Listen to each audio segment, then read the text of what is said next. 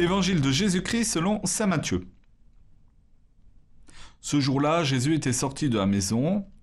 Il était assis au bord de la mer. Auprès de lui se rassemblèrent des foules si grandes qu'il monta dans une barque où il s'assit. Toute la foule se tenait sur le rivage. Il leur dit beaucoup de choses en paraboles. Voici que le semeur sortit pour semer. Comme il semait, des grains sont tombés au bord du chemin, et les oiseaux sont venus tout manger. D'autres sont tombés sur le sol pierreux, où ils n'avaient pas beaucoup de terre. Ils ont levé aussitôt, parce que la terre était peu profonde. Le soleil s'étant levé, ils ont brûlé, et faute de racines, ils ont séché. D'autres sont tombés dans les ronces. Les ronces ont poussé et les ont étouffés.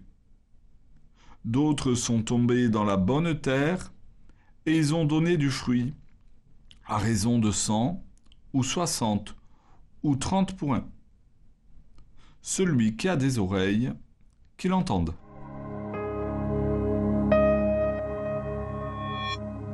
Dans l'évangile de ce jour, Jésus sort de la maison et s'assoit au bord de la mer.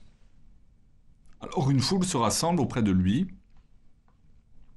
cela se comprend. Jésus ne laisse pas indifférent.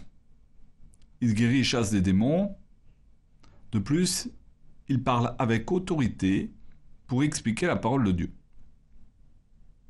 Jésus s'adresse à cette foule qui a fait l'effort de venir l'entendre. Il leur parle du semeur, sorti pour semer. Il leur parle de mauvaise terre et de bonne terre. Il leur dit que le grain ne peut porter du fruit que dans la bonne terre. Qu'est-ce que la bonne terre? C'est une terre qui a été travaillée. On fait attention à ce qu'elle ne soit pas piétinée. On y a enlevé les cailloux et les épines. Peut-être même qu'on l'a labourée. Le message de Jésus est beau, il touche beaucoup de monde. Pour cela, à défaut de reconnaître Jésus comme véritablement le Fils de Dieu, Jésus est souvent reconnu comme un prophète ou comme un sage. C'est bien, c'est un bon début. Mais attention, cela ne suffit pas pour être de la bonne terre.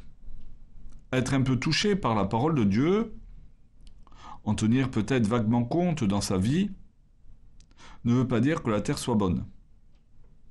Il faut vraiment accueillir la parole de Jésus et la faire nôtre. Jésus nous demande de retenir sa parole, de faire attention à ne pas s'emballer dans l'exaltation, et à ne pas l'abandonner dans les difficultés.